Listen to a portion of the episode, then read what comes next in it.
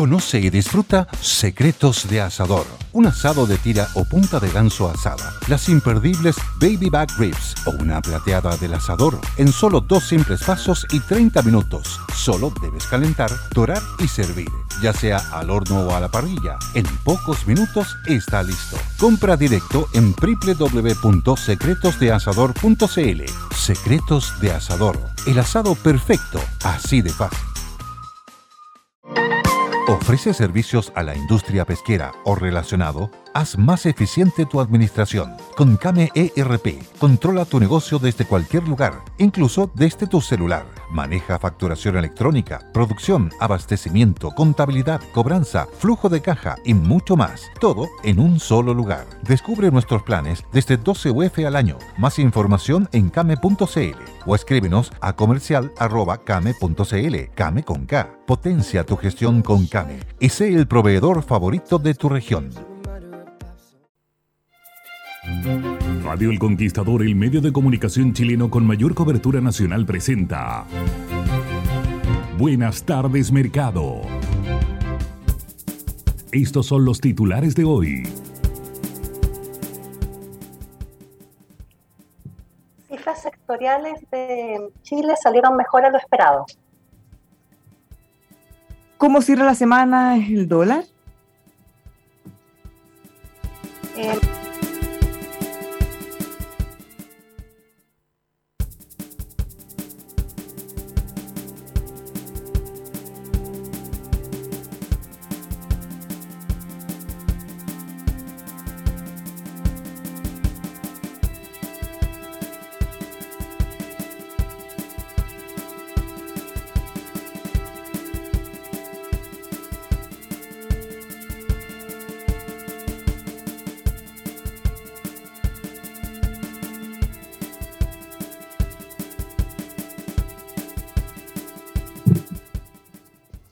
Muy buenas tardes, ¿cómo están todos? Último, último viernes de abril. ¿Quién iba a pensar que vamos a entrar a mayo así de rápido? Le habla Bárbara Briseño junto a Janet Cass. ¿Cómo está Janet? ¿Cómo están todos? Último, último viernes. No, no escucho en retorno. ¿Ahora, ahora sí? Janet, ¿me escuchas? Sí, ahora sí te escucho. eh, Había un problema con el audio. Ya, pero no Buenas puedan, tardes. Nada que no puedan resolver nuestros compañeros desde Radio El Conquistador. ¿Cómo estás? De viernes. Ya solo hecho que sea viernes es una buena razón para, para estar de buen humor. Sí. Oye, em, como decíamos en los titulares, hay buenas noticias.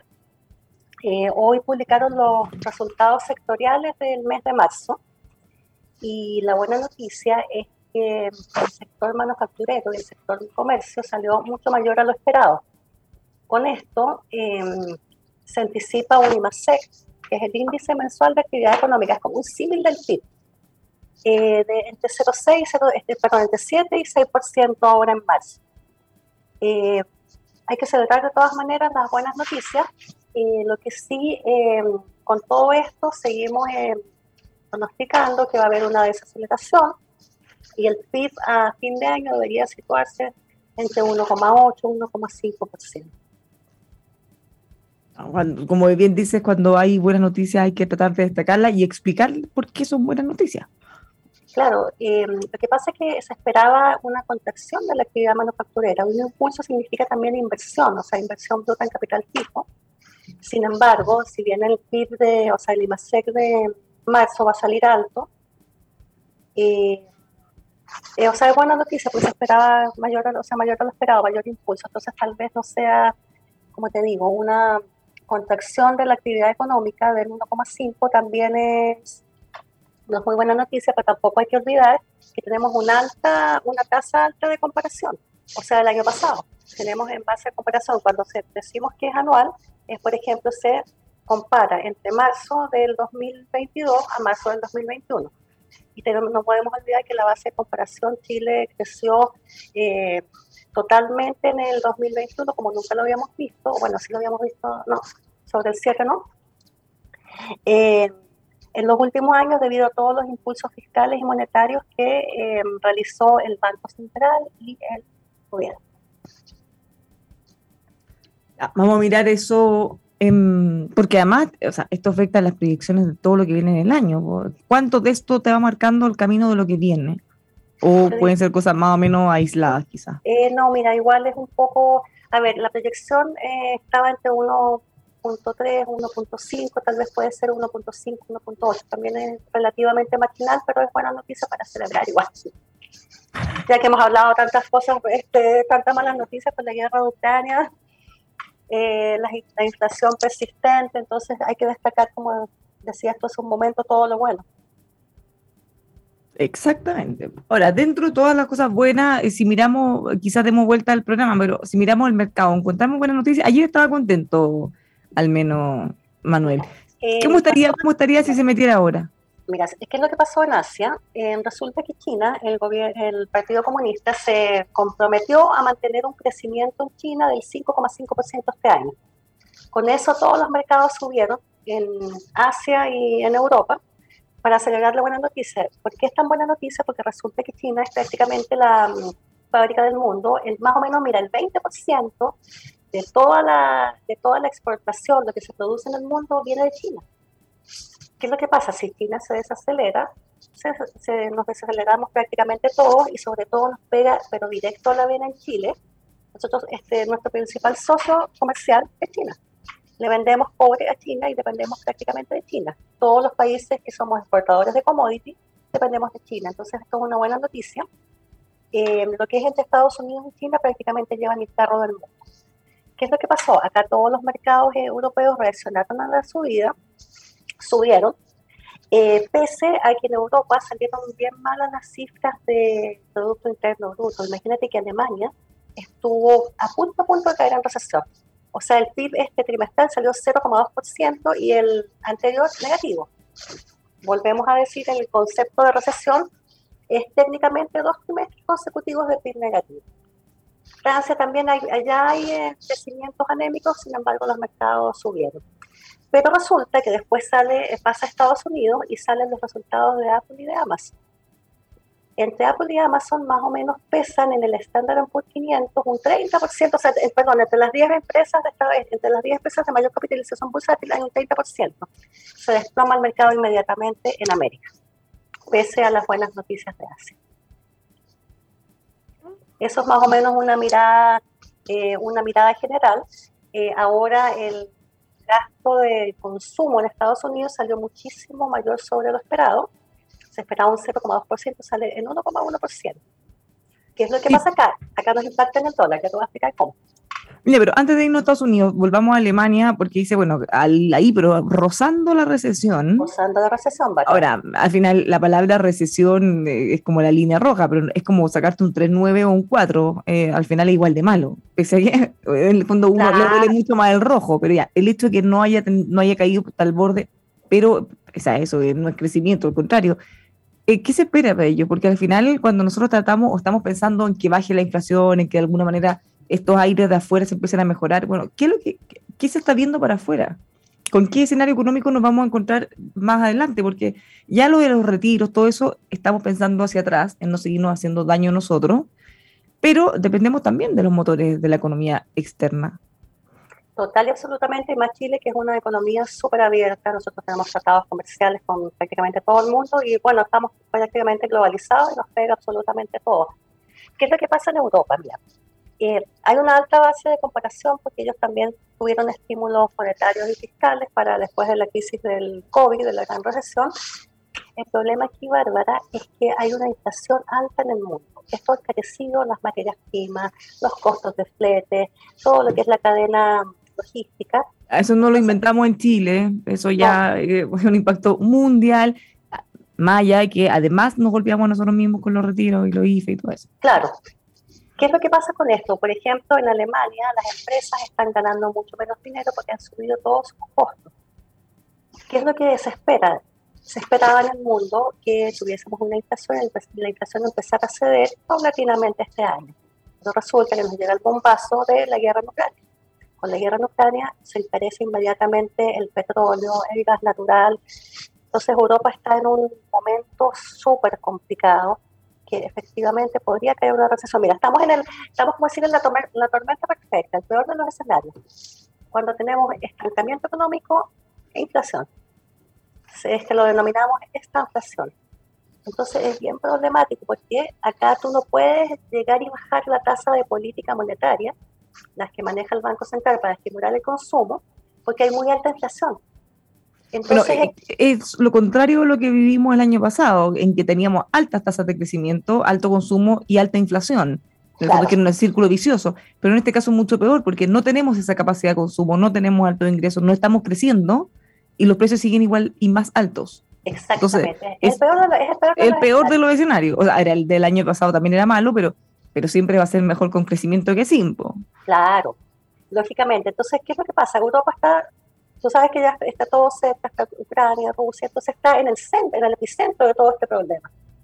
Ahora em, que la guerra vaya a pasar rápido, vaya a pasar lento, yo creo que es mucho peor de lo que estamos esperando. Ha traído ya muchas consecuencias totalmente negativas.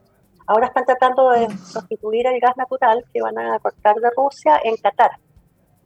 Oye, Janet, y otra cosa, porque estamos todos esperando que se acabe, ni, siquiera le podríamos llamar guerra, porque es una invasión, al final es un conflicto casi unilateral eh, por parte de Rusia. Total, sí, claro, ya, pero ¿qué tan rápido se espera? Más allá que se han demorado dos meses en vez de un par de días, que era lo que se esperaba, pero ponte tú una vez que el señor Putin, por locura o por ya acuerdo, por la razón que sea, dice ya, ok, llegamos a un acuerdo, esto ya está acá.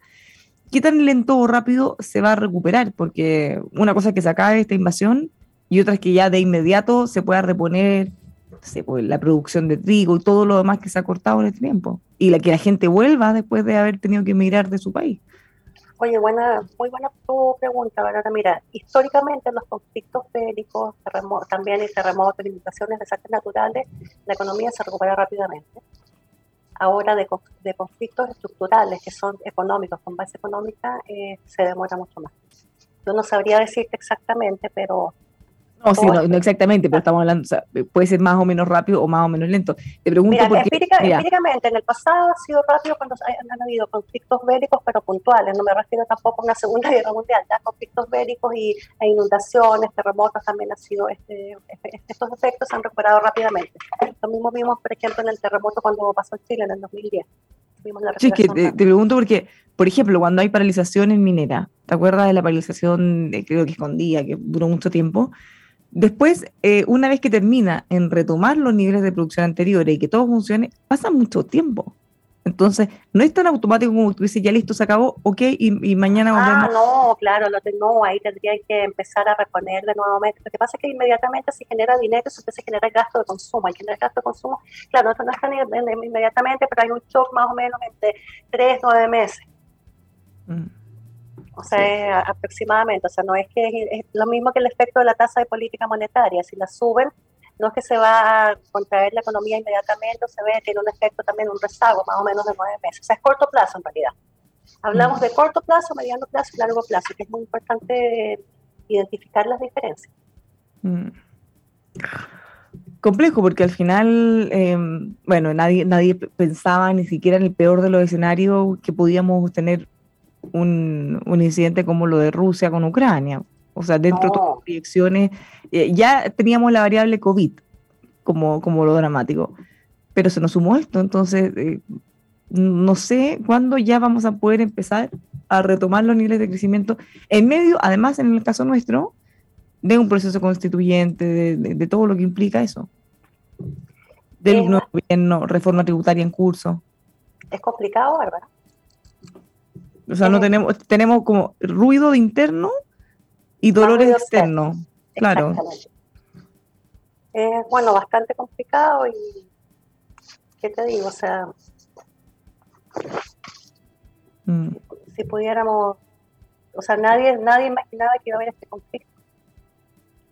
Sí, además, eh, eh, cuando estamos hablando de subir sueldos, de mejorar condiciones, de buscar formas de apoyar a la gente para la alta inflación, claro, eh, ah, no se nos puede olvidar que necesitamos seguir creciendo, necesitamos que las empresas puedan dar trabajo para poder pedirle que les suban el sueldo con mayor razón a los trabajadores. Entonces, se ha generado ahí un debate porque fíjate que se celebró mucho el acuerdo del gobierno con la CUT, pero desde otras veredas dicen, ojo, eh, bueno, de partida la CUT no representa a todos los trabajadores de todos los sectores, como primera cosa, ya, pero dejando eso en pausa, no se juntaron con empresarios ni con pymes.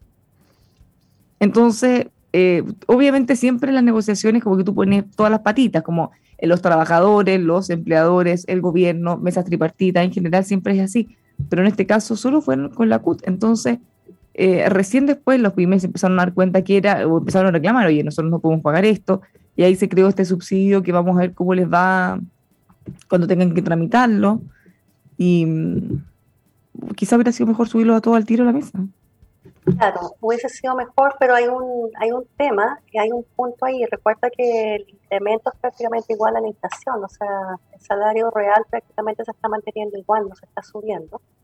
Pero lógicamente hay que siempre eh, tú tienes que debatir con todos los actores del país, con todos los sectores, porque entre todos formamos Chile, no solamente uno, lo cual es absolutamente cierto.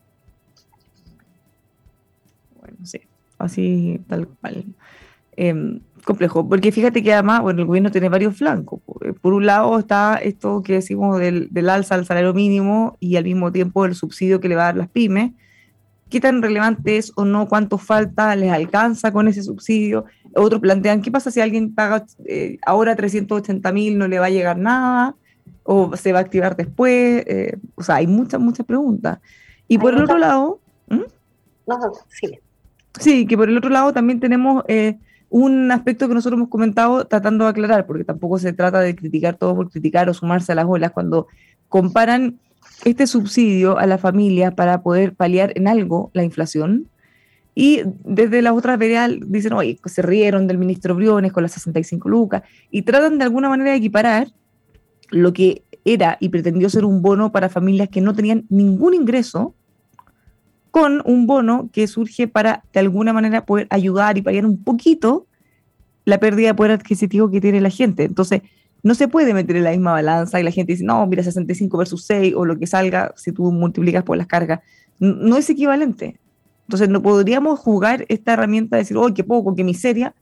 Ahora, eventualmente uno podría decir, la inflación es más, quizás con eso no alcanza, ya está bien, pero tampoco se puede comparar a un IFE, cuando la gente no tenía ningún ingreso, cero. Absolutamente.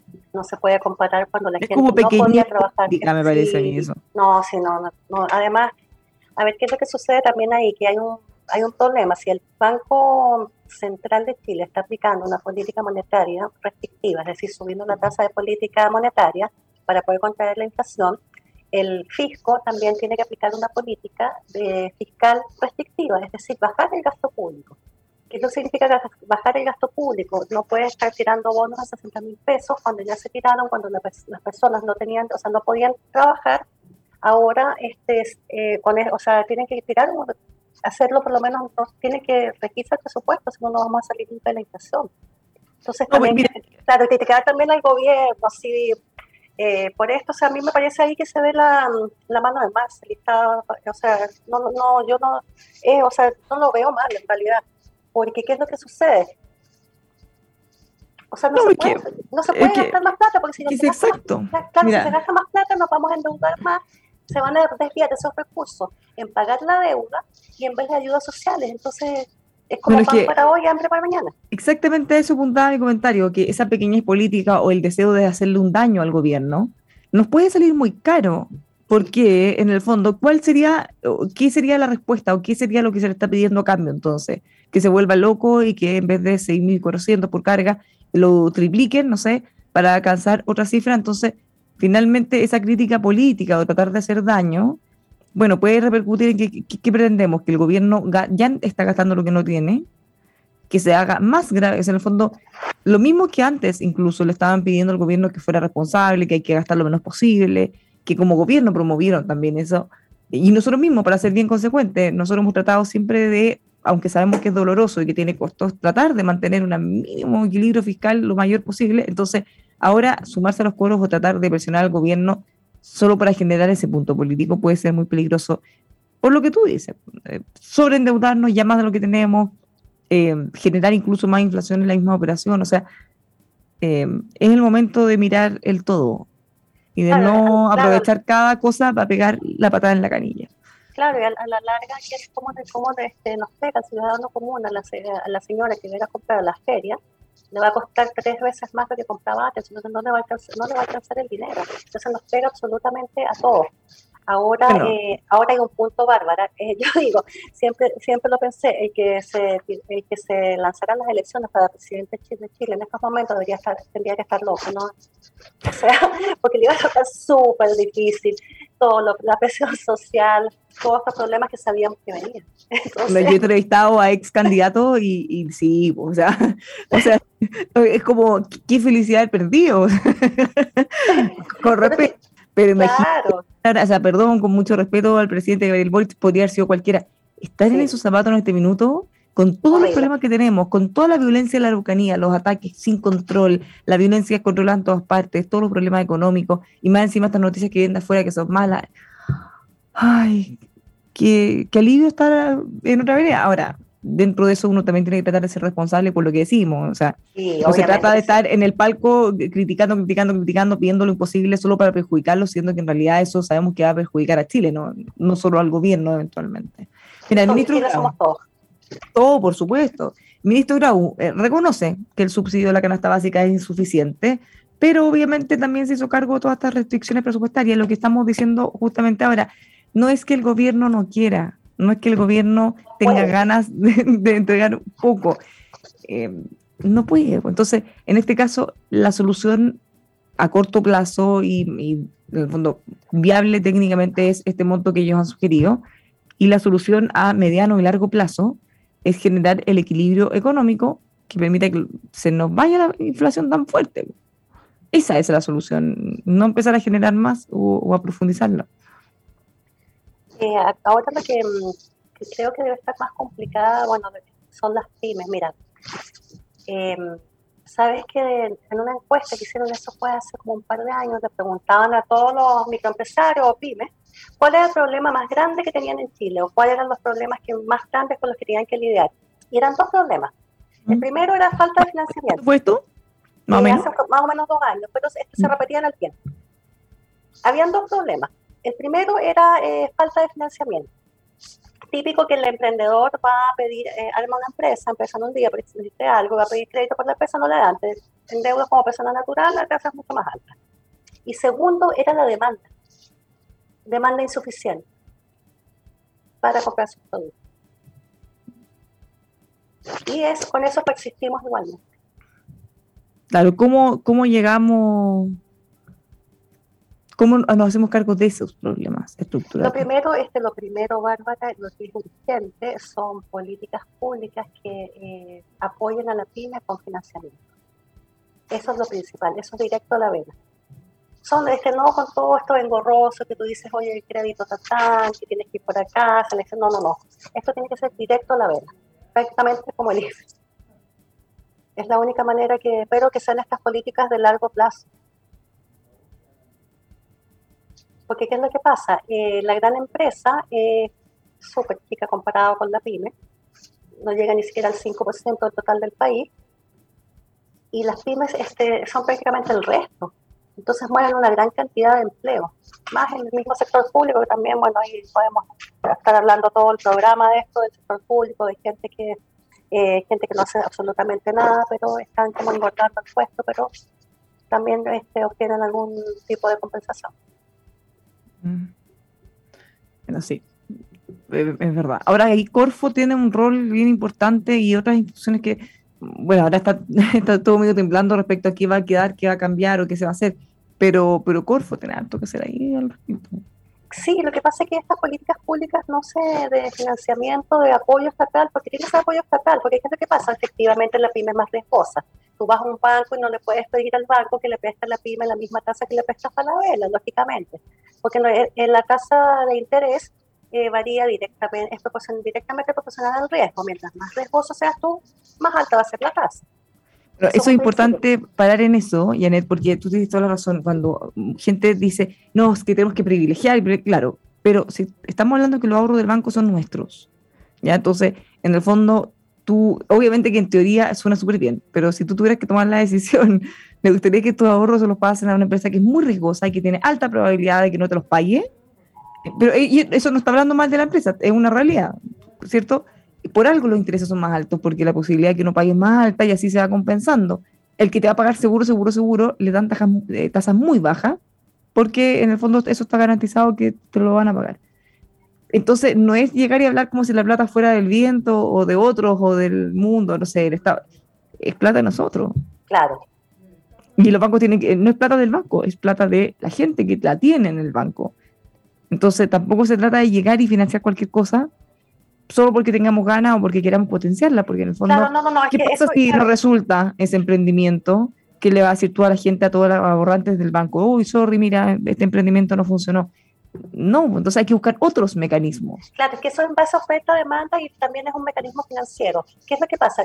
Justamente diste, diste en el clavo. Otros mecanismos son apoyo estatal, si no queda otro. Sí, po. o sea, en el Pero, fondo, pero el enfoque, tiene que ser el enfoque directamente en eso. Claro, ah, porque nosotros, en el fondo, como política pública, ¿queremos tener emprendimientos? Sí. ¿Queremos que más gente se atreva? Sí. ¿Queremos que gente se arriesgue e innove? Sí. Bueno, dado que la respuesta es sí, entonces como Estado, como país, nosotros hacemos un sacrificio y ponemos plata y eventualmente eso se puede perder o ganar y la mayoría de las veces, bueno, ahí habrán resultados distintos. Pero en el fondo tú no puedes exigir ese riesgo a, a otros, que además no, no son necesariamente los que más tienen. Nos vamos a la pausa junto a Janet Cass y volvemos con más Buenas tardes, Mercado.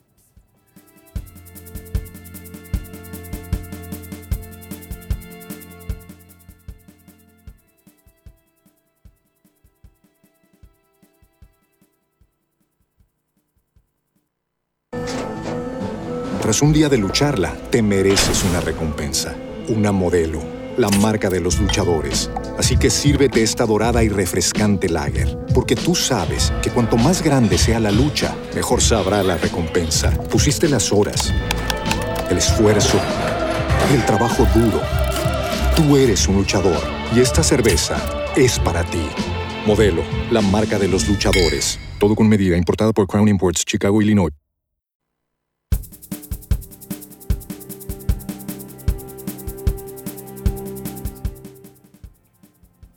Entonces ya nos pasamos al extremo.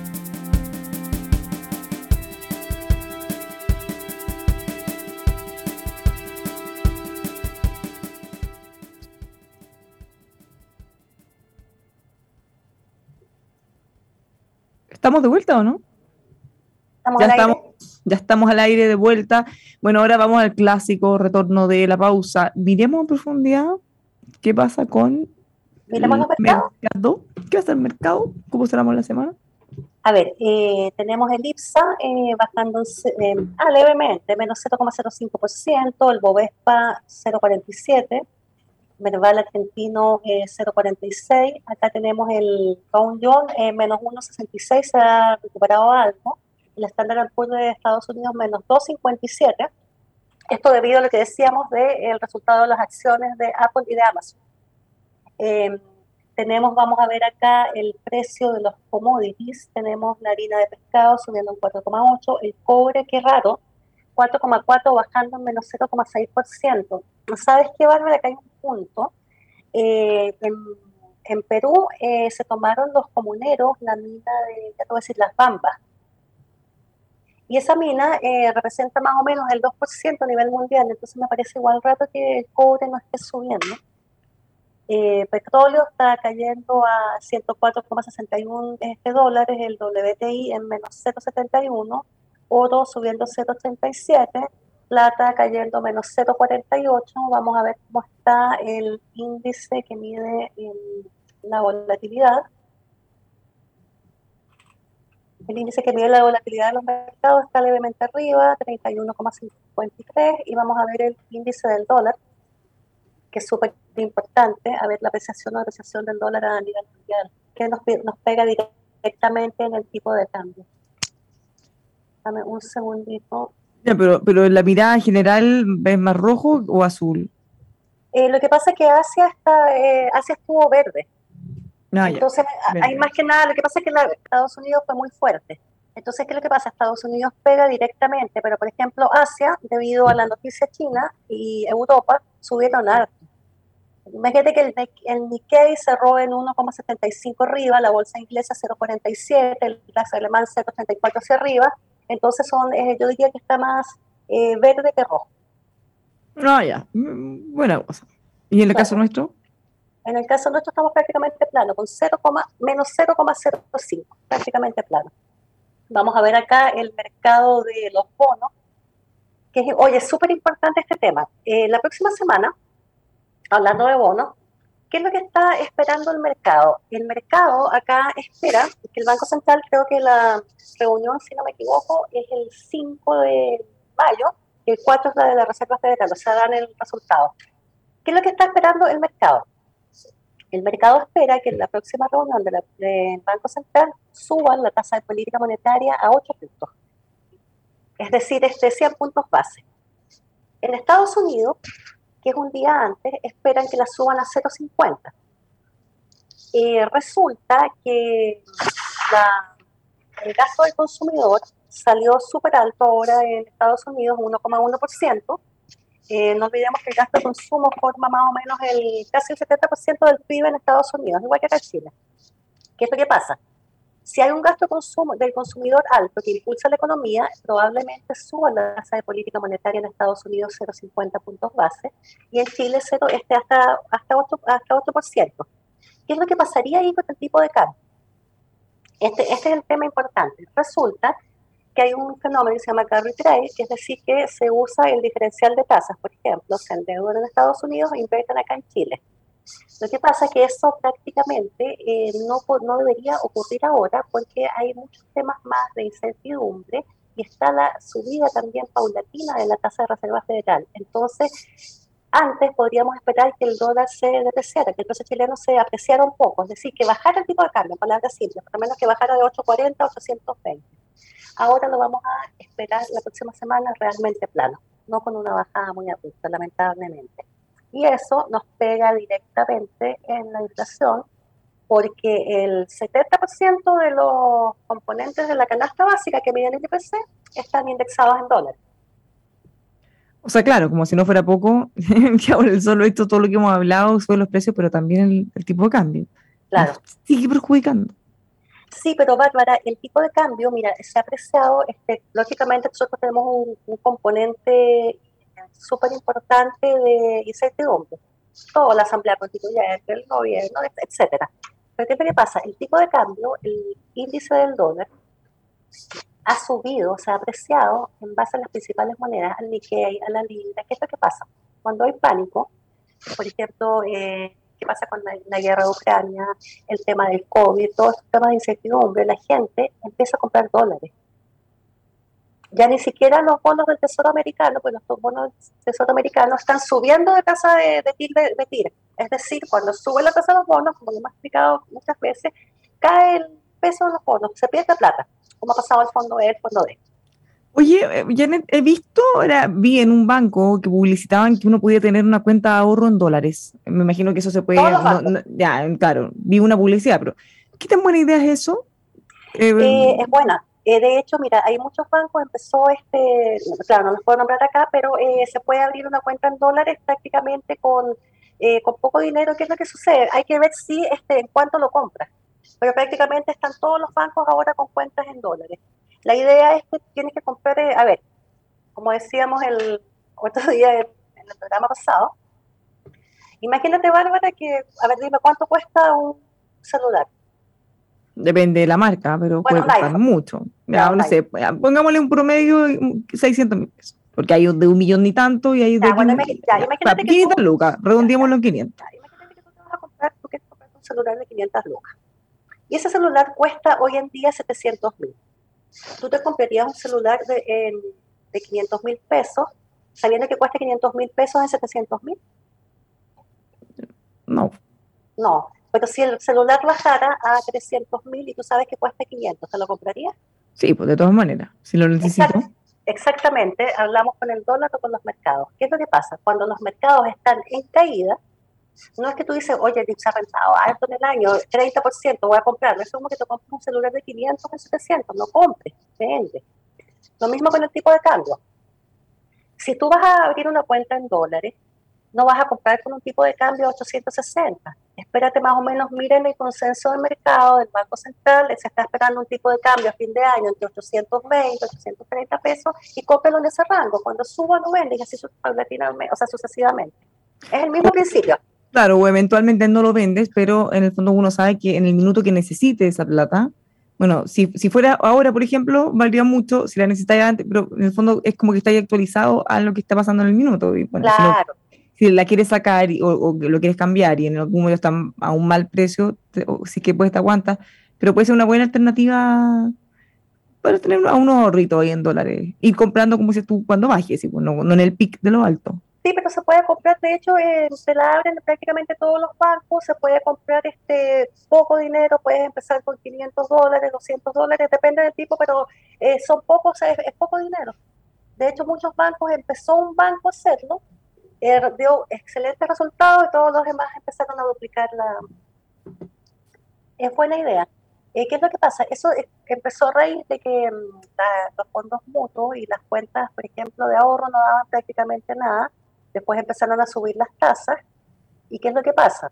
Cuando empiezan a subir las tasas de cualquier instrumento financiero, sobre todo las tasas de interés, cae el valor de los fondos. Entonces se pega directamente a los fondos de deuda. Y bueno, de las acciones también. Es que siempre nos escribe gente y nosotros les decimos, no hacemos recomendaciones por responsabilidad, no recomendamos qué hacer con el dinero. Siempre la gente dice, puedo eh, lo que sí podemos hacer son recomendaciones generales, jamás en algún lugar o un instrumento pero en términos generales, eh, no sé, la gente dice que hago fondos mutuos o no, depósito a plazo, más seguro, pero da poco. Eh, sí recomendamos que cuando, dependiendo del perfil de riesgo, tiene que tomar sus decisiones. Si es muy temeroso, no se puede ir a una cuestión con alto riesgo o al revés. Claro, Bárbara, de todas maneras el depósito a plazo este nos está dando poco ahora. Mm. No, el depósito a plazo debería estar dando más o menos entre un 7% anual y debería subir la próxima semana porque es directamente em, comparado más o menos con la tasa de política monetaria. Entonces, ¿qué es lo que pasa? Tú tomas un depósito a plazo y te lo renuevan a 35 días. De ahí tú sacas la tasa efectiva que te van a pagar y son, son instrumentos como a súper a corto plazo. Entonces, no es mala idea. En realidad, sobre bueno, de, de, acuerdo, de acuerdo al perfil de riesgo de cada quien. Sí, pero como tú dices, pues ahí el, el riesgo es rebajo y y dependiendo, uno sabe más o menos en cuánto tiempo necesita tener esa plata, es mejor que tenerla en la cuenta. Y ahora que estamos en momentos más o menos malitos, eh, incluso tenerla en la cuenta ha sido mejor que tenerla invertida en algunas cosas. Claro, lo peor que uno puede hacer es dejar la plata, eh, como dicen, eh, claro que nadie lo deja debajo del colchón, pero este, es dejarla en la casa, porque ahí estás perdiendo dinero todos los días, porque estás perdiendo el valor adquisitivo del dinero, es decir, la inflación por lo menos si la colocas en un fondo mutuo de renta fija, en un depósito a plazo, por lo menos está pagando la inflación. Entonces no, no pierdes tanto poder adquisitivo como tenerla debajo del colchón.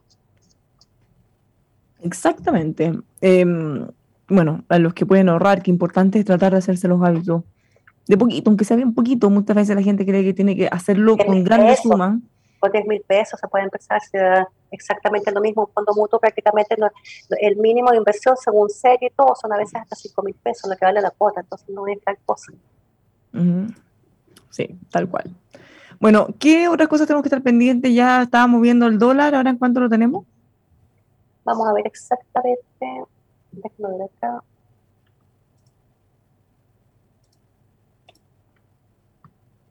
Quiero ver algo acá, un segundito.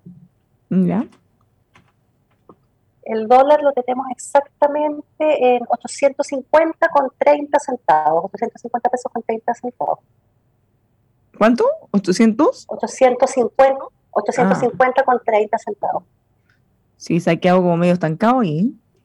Sí, es que tenemos también en... Mira, mientras hay que tener algo claro, cuando hay noticias malas en el mundo, es muy probable que el tipo de cambio eh, se deprecie. Pero, por ejemplo, Chile, para que tengas una idea, en el último mes de los países emergentes, el peso chileno es la moneda que más se ha depreciado en el mundo. Es decir, que ha perdido valor. En palabras simples, que el dólar ha subido de 820 a 850 pesos. En eso, ¿qué quiere decir? Que el peso se deprecia o sea, ha perdido más valor que ningún otro país, que Brasil, que Argentina, incluso que los argentinos ha perdido más valor el peso chileno en el último mes. O sea, nosotros tenemos, aparte de toda la incertidumbre externa, la incertidumbre interna. No sé, cuando sale un constituyente a decir que va, bueno, cualquier cosa. Eh, sí, cosas que después las terminan rechazando afortunadamente en el pleno, pero, pero con todo el con todo el riesgo, todos los problemas que la gente obviamente se asusta igual, evidentemente. Es que lo que pasa es que hay que hacerse responsable del cargo que ocupan. Son figuras públicas, entonces cualquier cosa que tú digas va a asustar o va a afectar el mercado. Por eso es que yo digo generalmente, que lo he dicho varias veces en este programa, que hay gente muy ignorante en la, haciendo en la asamblea, de verdad que sí. Y le han hecho mucho daño al país. Hay buenos también, pero yo rescataría muy poquito. Mm, sí, bueno. Bueno, mi opinión personal en todo caso. Cosas para estar pendiente, ya nos queda poquito rato para terminar, antes para cerrar esta semana, qué cosas deberían pasar, qué cifras. Bueno, espera, el, el lunes vamos a tener IMASEC. El lunes el IMASEC debería estar aproximadamente, lo está calculando el consenso de mercado entre el 5 y 7%. ¿ya? Debido esa es la buena noticia de hoy. Teníamos cifras sectoriales este, altas. ¿Qué es lo que esperaba el mercado? El mercado esperaba una producción industrial prácticamente negativa, salió positiva. Entonces el IMASEC debería estar subiendo entre 5 y 7%. Tenemos la tasa de política monetaria, es decir, la reunión del Banco Central de Chile la próxima semana, importantísimo. Se espera que suba la tasa del 7% actual al 8%, es lo que espera el consenso del mercado, y tenemos eh, la reunión de, o sea, el comunicado de la, Reserva, de la Reserva Federal de Estados Unidos en cuánto va a dejar la tasa de política monetaria. Hay unos que dicen que la va a subir, actualmente está entre 0,25, 0,50 a 1%, y otros que dicen a 0,75. Si la llegara a subir, por ejemplo, 75 puntos base, sería un caos en el mercado se espera 50 puntos base. Mira, para, que, este, para tener una idea, en estos momentos, por ejemplo, los, este, los bonos del Banco Central en pesos a 5 años están en 6,96.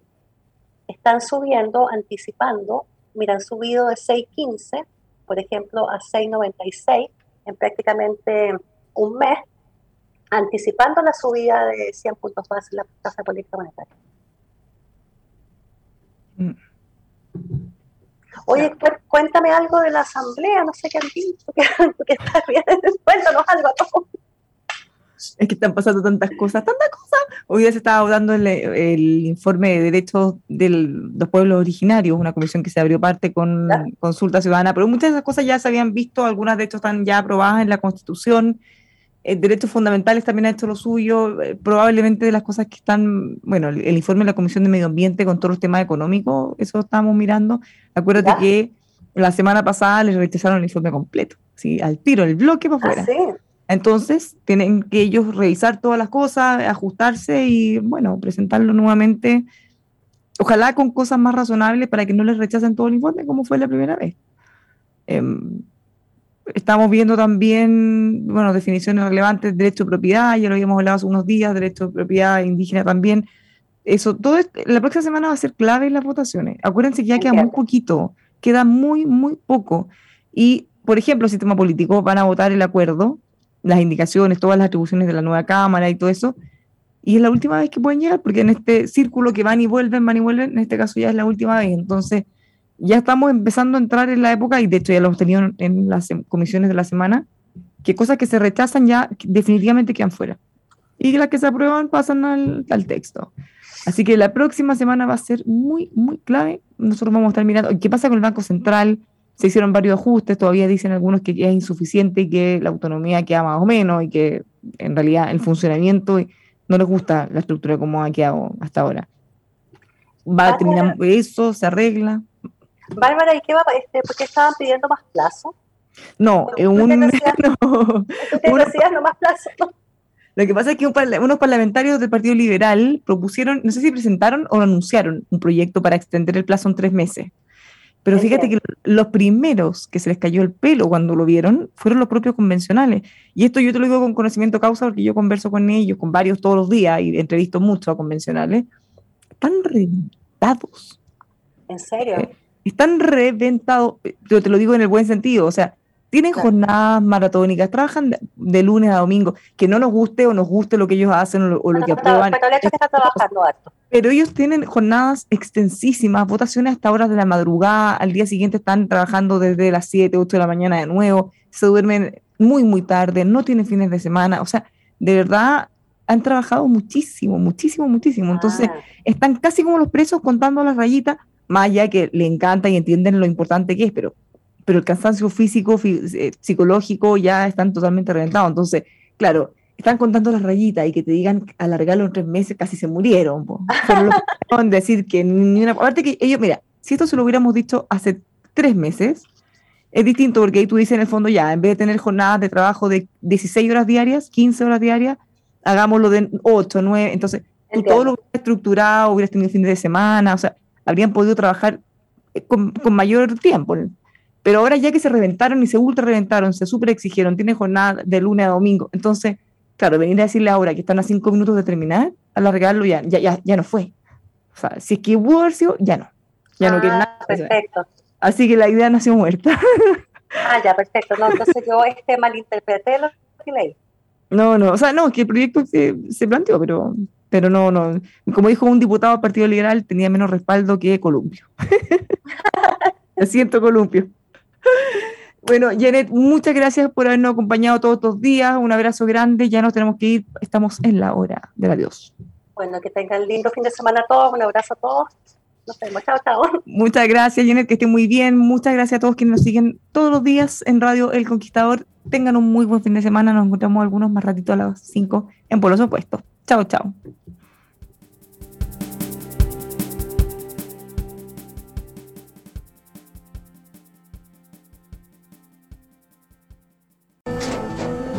Tras un día de lucharla, te mereces una recompensa, una modelo, la marca de los luchadores. Así que sírvete esta dorada y refrescante lager, porque tú sabes que cuanto más grande sea la lucha, mejor sabrá la recompensa. Pusiste las horas, el esfuerzo, el trabajo duro. Tú eres un luchador y esta cerveza es para ti. Modelo, la marca de los luchadores. Todo con medida, importada por Crown Imports, Chicago, Illinois. With the Lucky Land slots, you can get lucky just about anywhere. This is your captain speaking. Uh, we've got clear runway and the weather's fine, but we're just going to circle up here a while and uh, get lucky. No, no, nothing like that. It's just these cash prizes add up quick. So I suggest you sit back, keep your tray table upright, and start getting lucky. Play for free at LuckyLandSlots.com. Are you feeling lucky? No purchase necessary. Void where prohibited by law. 18 plus terms and conditions apply. See website for details.